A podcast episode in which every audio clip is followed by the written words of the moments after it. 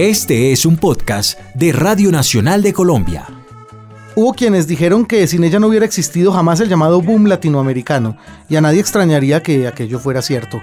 Carmen Balcells, la agente literaria por antonomasia de la literatura en español, se las apañó para obtener los mejores contratos editoriales. Fue consejera amorosa de sus protegidos y defensora a ultranza de sus intereses, así como una saeta implacable para alejar malas ofertas, cantos de sirena y demás peligros que lleva consigo un catálogo de grandes escritores muy poco dados a la negociación monetaria. Es por ello que se convirtió en leyenda.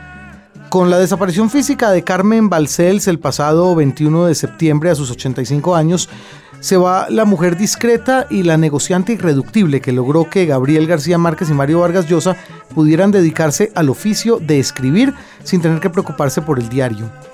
Antes de su aparición en la escena, los escritores tenían que someterse a contratos con cláusulas leoninas, incluso de carácter vitalicio, que les hacían perder todo control sobre su obra, cedidos los derechos a plenitud a las editoriales.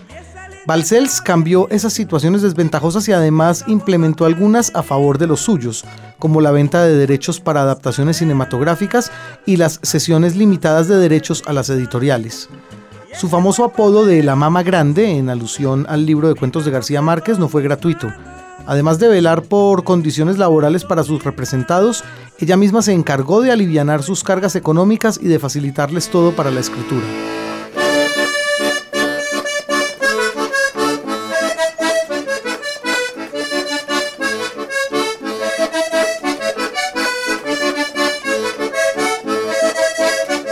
Cuenta Carlas Heli del diario El País que se encargó mes a mes de prestarle dinero suficiente a Mario Vargas Llosa para su manutención mientras terminaba conversación en la catedral y que se apañó del primer contrato para traducir a García Márquez al inglés.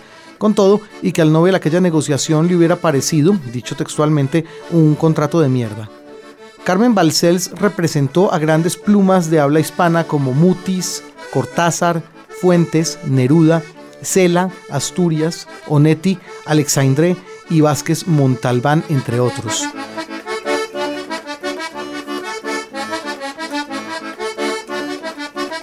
Le correspondió a Mario Vargas Llosa ser el primero en despedirla en un cálido y breve obituario también publicado en el diario El País. Dice lo siguiente Vargas Llosa.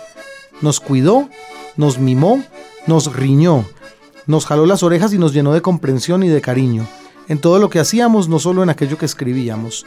Era inteligente, era audaz, era generosa hasta la locura. Era buena y su partida deja en todos los que la conocimos y la quisimos un vacío que nadie nunca podrá llenar.